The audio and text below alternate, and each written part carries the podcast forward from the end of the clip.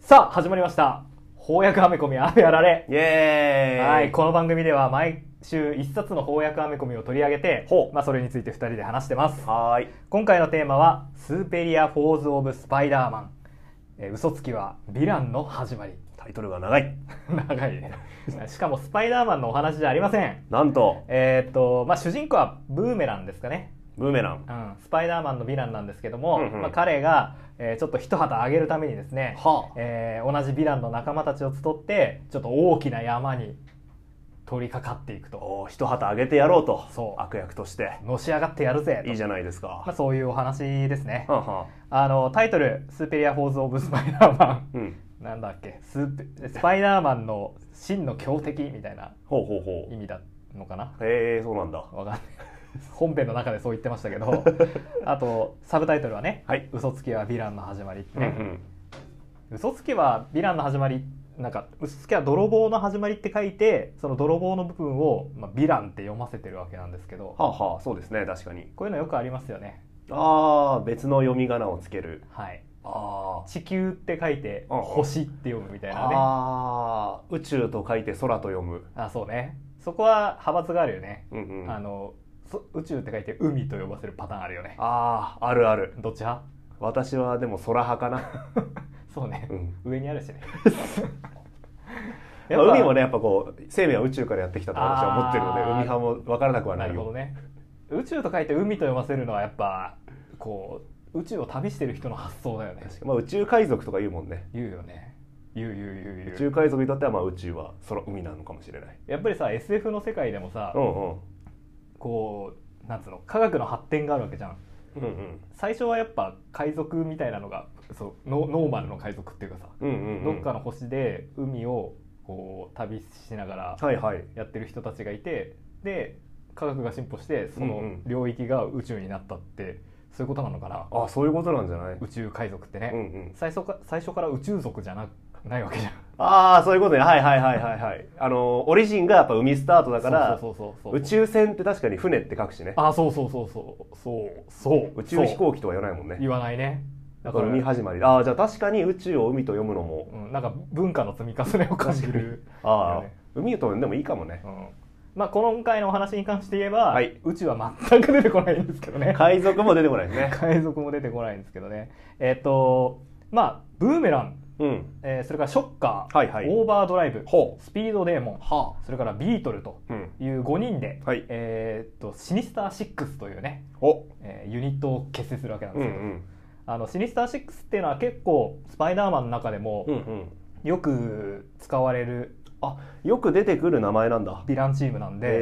えまあシニスター6の知名度は高いんじゃないかなと思うんですけどあそうなんですね正直このオーバードライブさんは初めましてでしたね、オーバードライブさんすごい能力の持ち主でしたね、はい、あとまあ詳しい個別のメンバーの話またやっていこうと思うけど、ビートルビートルもうちょっとよく分かってなかったんだけどこれこの5人の中でね、はいはいこう一点こう言って唯一の女性でリーダー気質の女性でしたねあの意識高い系でした ね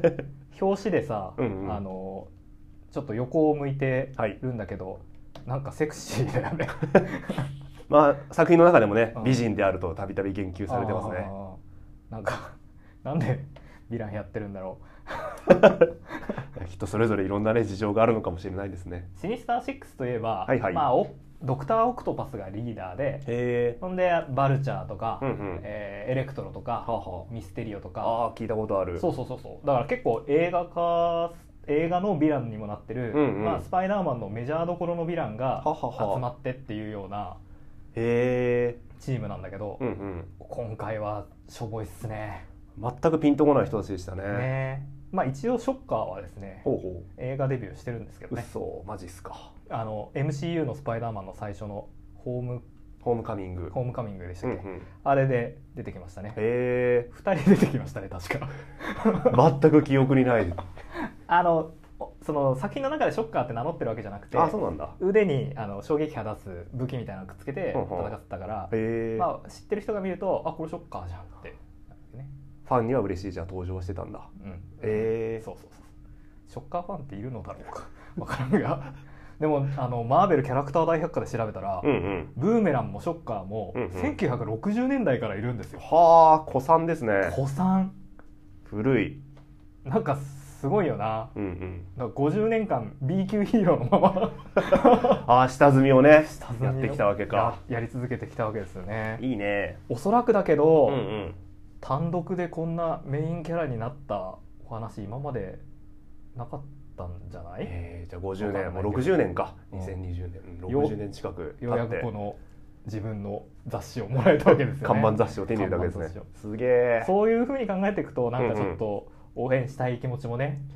ね応援したくなるヒーローってじゃなくてヴィランたちでし たねヒーローではないヒーローではなかあのった、ねヴィランたちですねえっとちなみにうんうん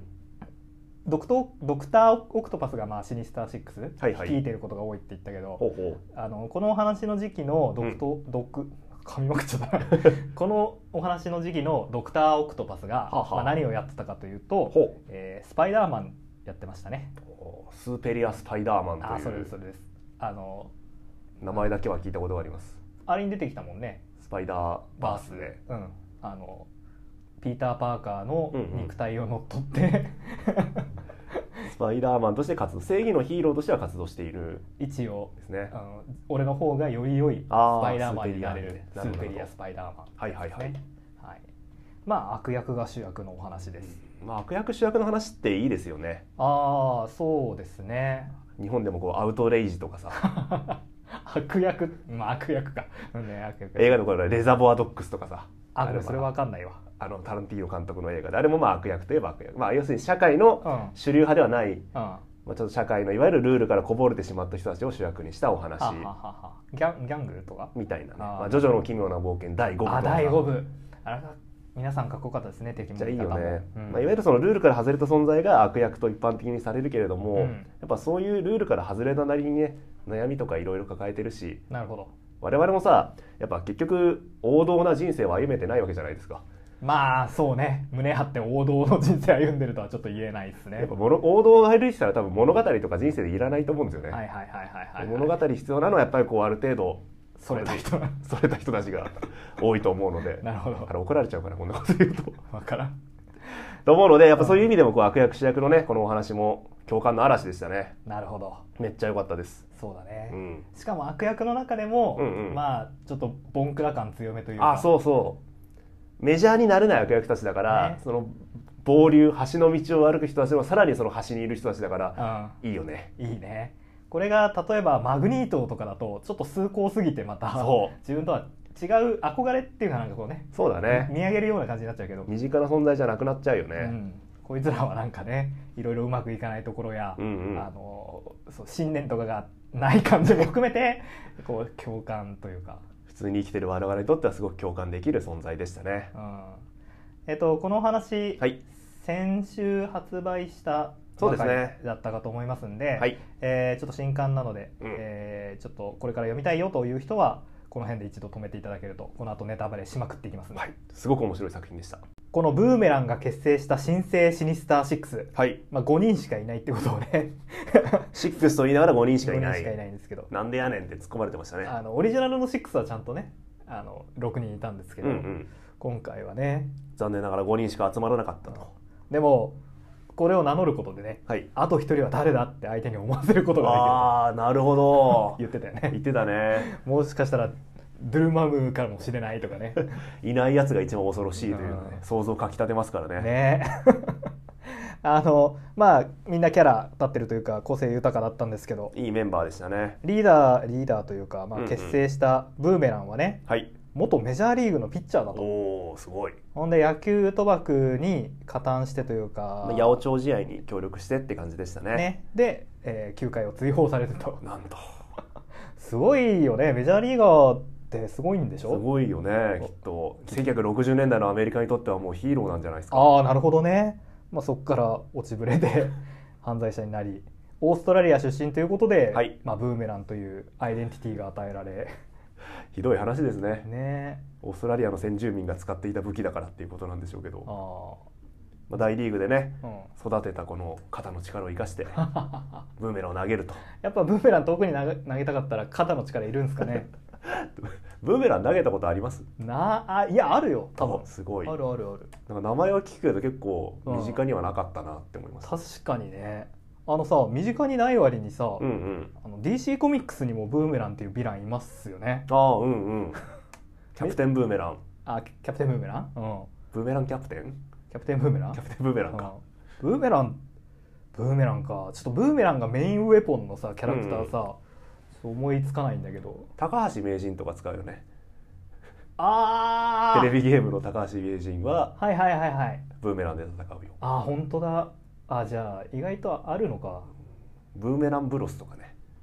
あマあリオの敵キャラでいる よねいるいるブーメラン使ってるわそっかそっかまあマリオもねあの使おうと思えばあ確かにねブますしーメラン使ってたねはい、星のカービィなんかもねあ確かに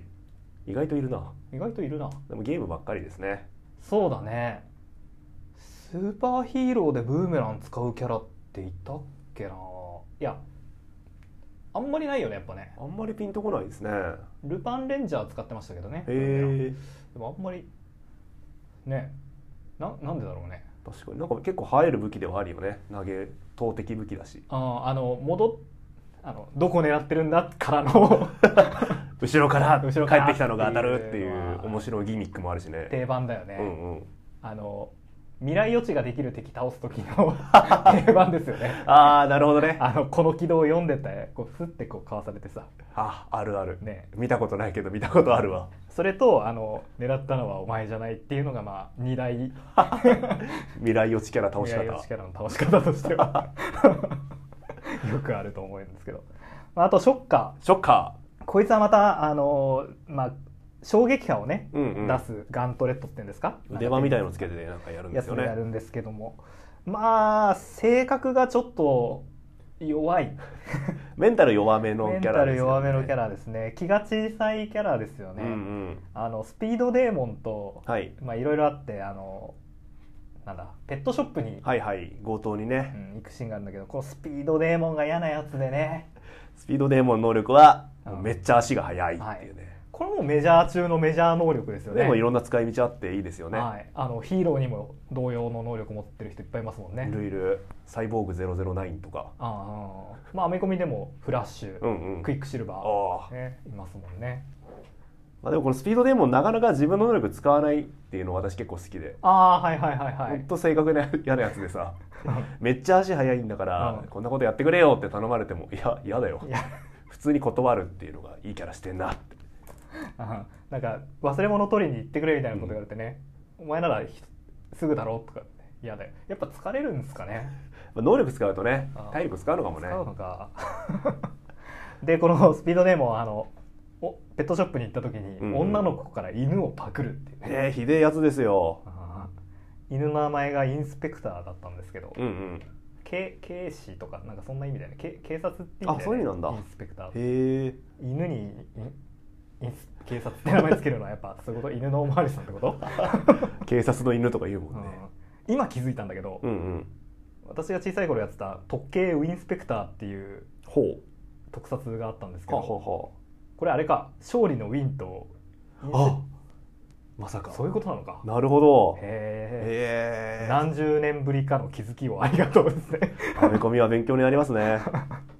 そうねでその犬をこうスピードデーモンが、まあ、女の子から取り上げるんだけど、うんうんショッカーはそれそれに対してすごいおどおどして ねなんか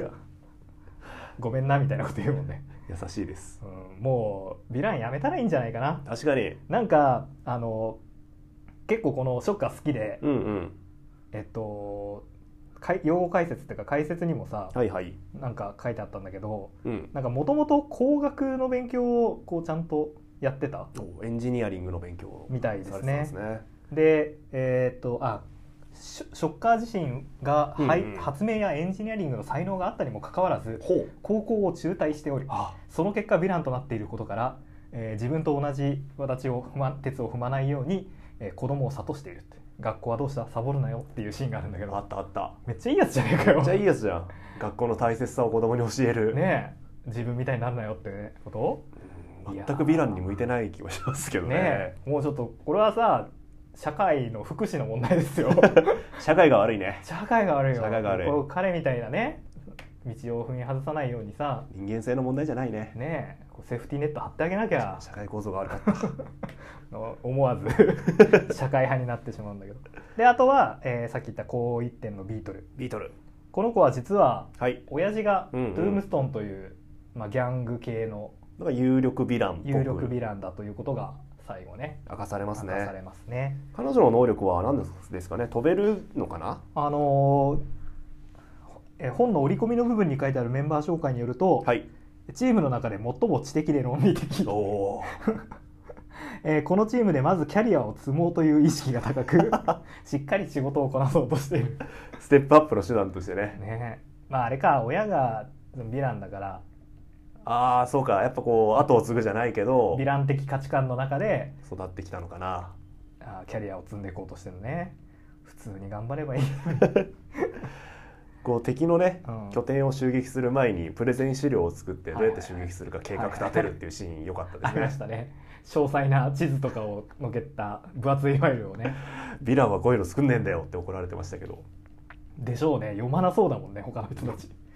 それともう一人がはいオーバードライブ、オーバードライブこいつの能力はどうどういうことなんですかね乗り物を触るとうんなんか改造してそれを操ることができるっはいはいはい、はい、ぽく描かれてますよねそうですねなんかその乗り物の判定も結構さざっくりしてますよねラジコンでもいいんだよね車とかバイクだけじゃなくてラジコン触ってそれを本物のヘリコプターにしてしまうなんてシーンもありましたね強強やばやば最強なんじゃないですかこうれ、んそこまで能力があってなぜヴィラン だ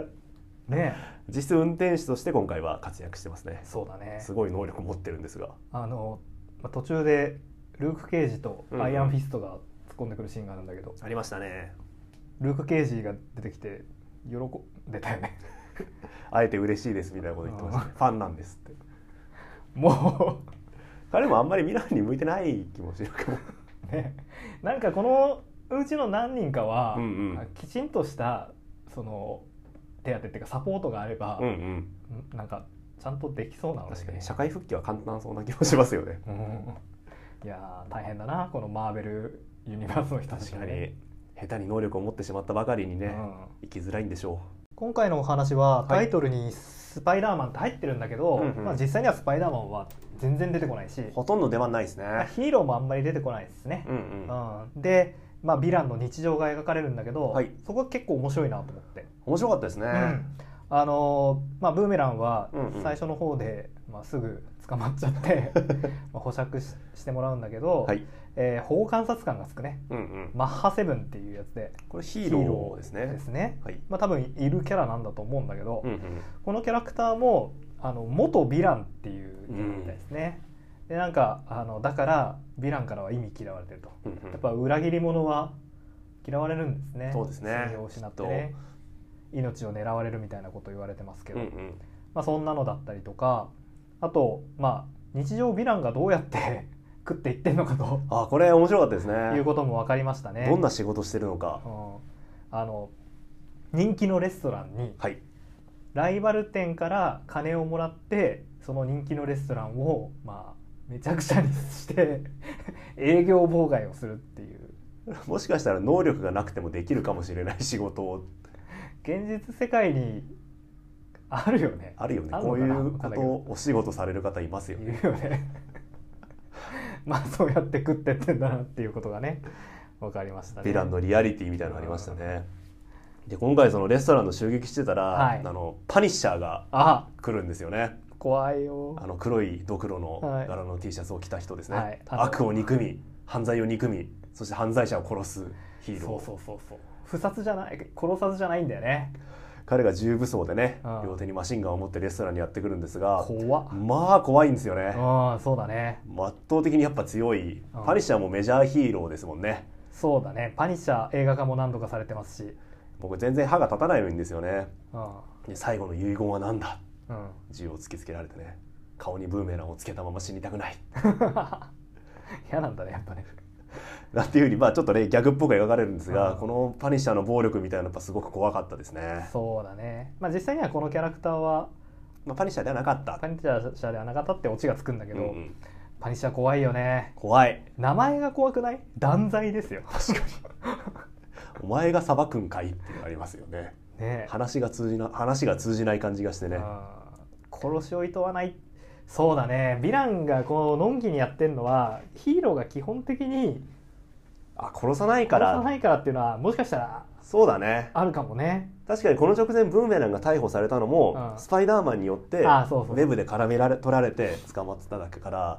確かにスパイダーマン殺さないもんねうんこれがパニッシャーが出てくるとこれほど恐ろしくなるとは うんまあ怖いよな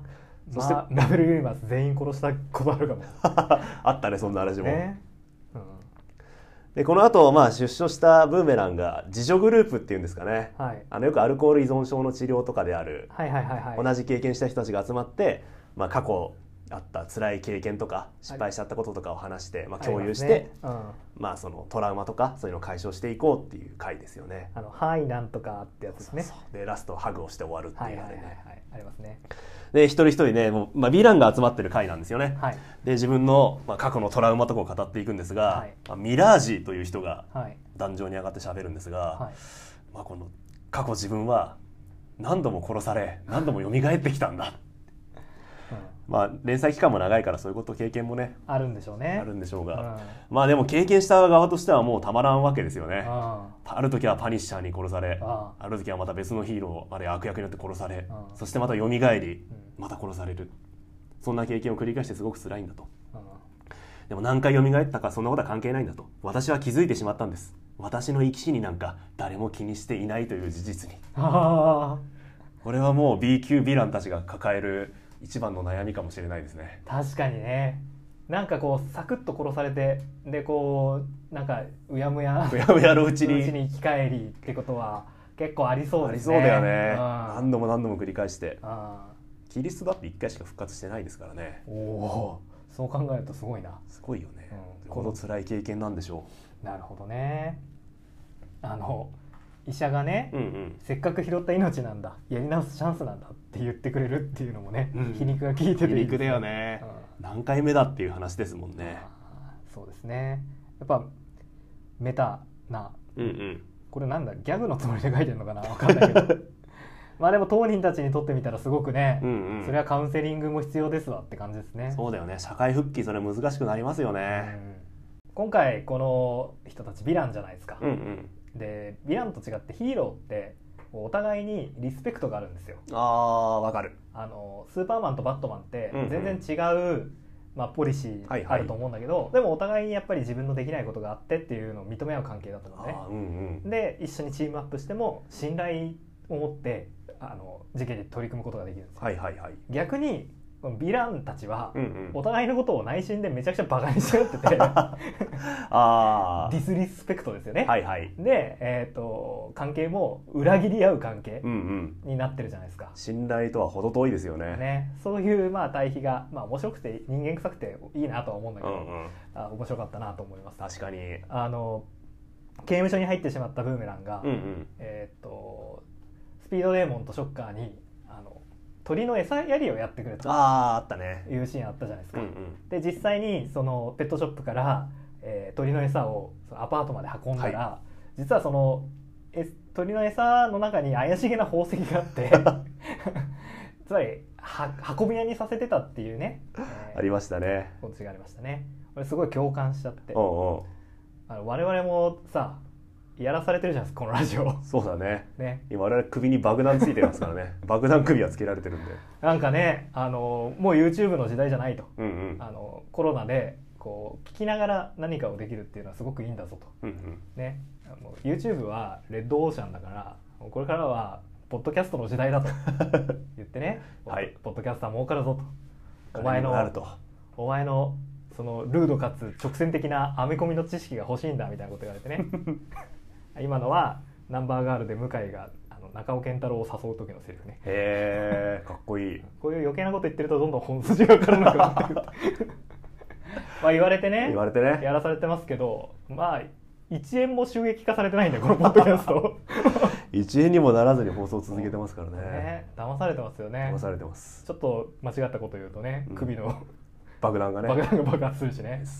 ほんとねか常わいにい プレッシャーの中でね我々のラジオやっておりますそういうわけなんですよ、はいそういう意味でねこう、うんうん騙されてやらされるっていうのはなかな か我が身を見るようでねね共感しちゃった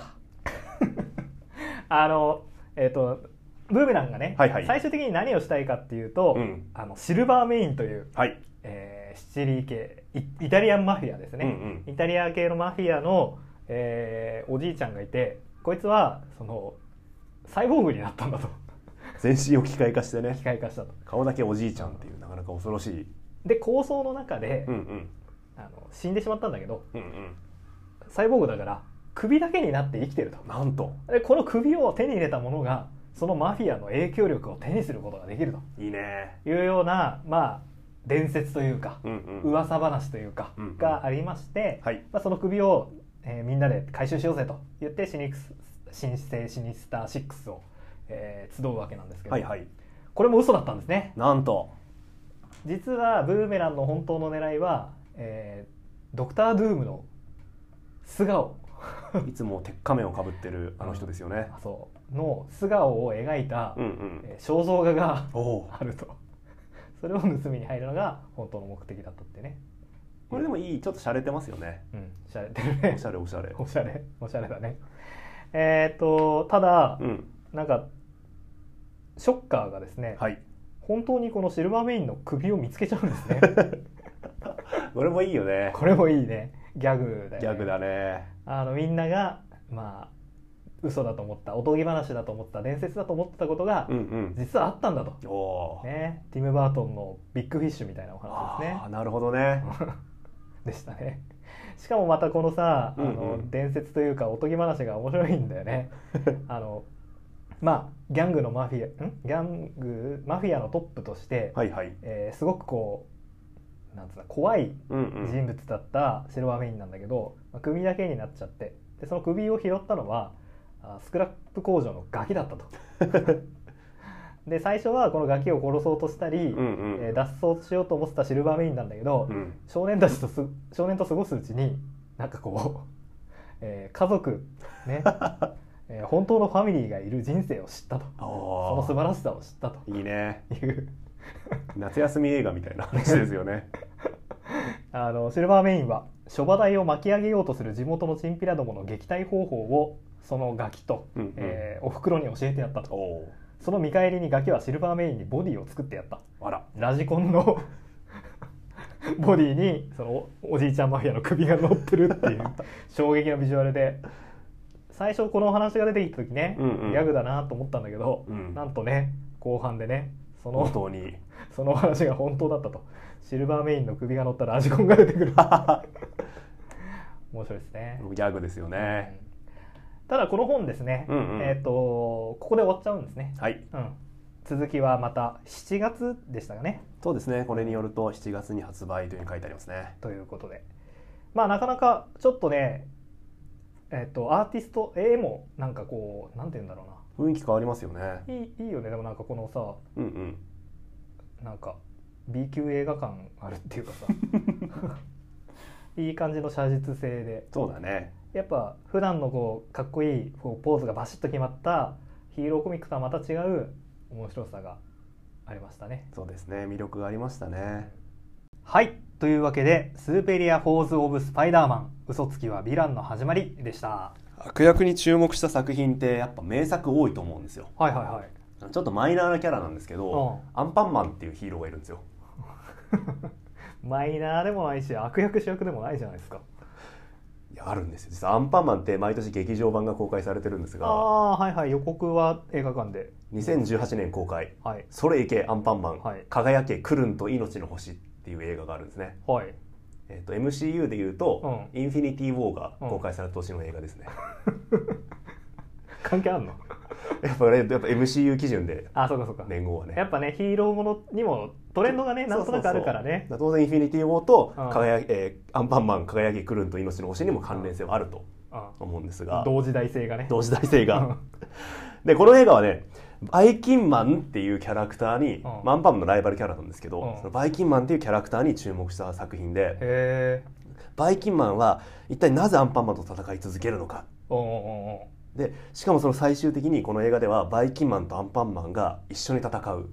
共闘するっていうすごく熱い展開が待っている面白そうですね通常アンパンマン映画はバイキンマンはまあ敵キャラとして出てくるんですけど、はいはいはいこの映画は一緒に戦うんですよ、へで柳瀬隆先生うんも言ってたんですけど、うんまあ、作者ですよね、うパンと金えうんはいっていうのはもうお互い不可必要不可欠な存在だから、はいはいアンパンマンがいるからバイキンマンがいるし、はいはいはいバイキンマンがいるからアンパンマンがいるあおあ互い不可分の存在なんだっていうふうにそうか金がいないとねパそンうそう作れないですからねでこれってバットマンとジョーカーとかさうん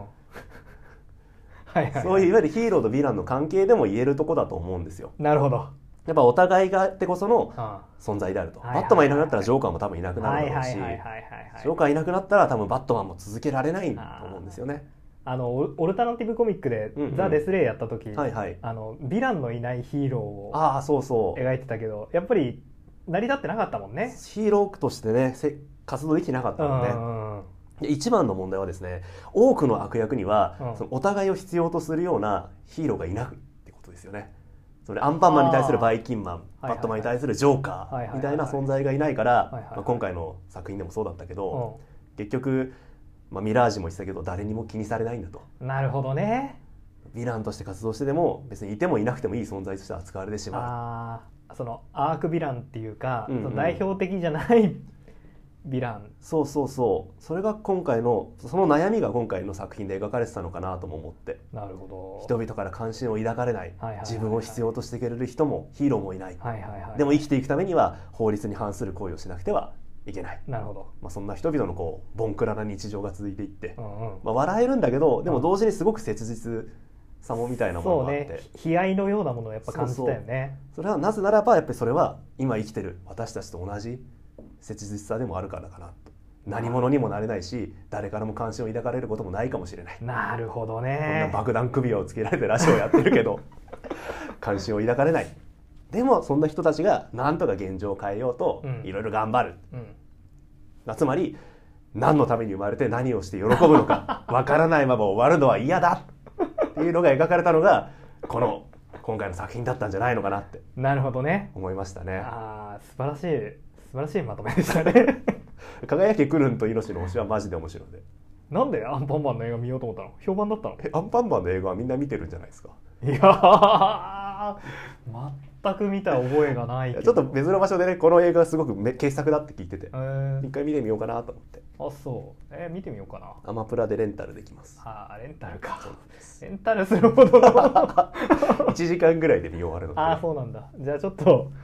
今度、機会があればうぜんひ、、見てみますねはい、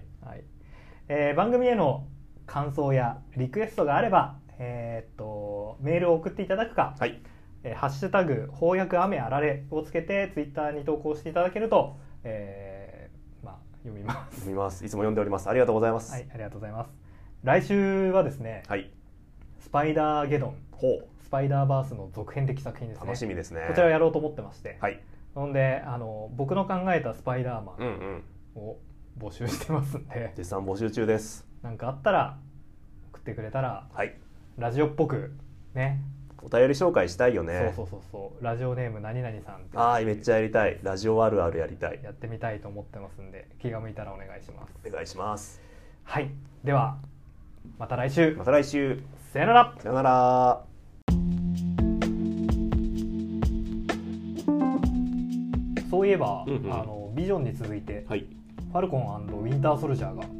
ディズニープラスで配信開始したみたいですねあもう始まったんですねちょうど今週からですへねえいやディズニープラスなかなか抜けさせてくれないですね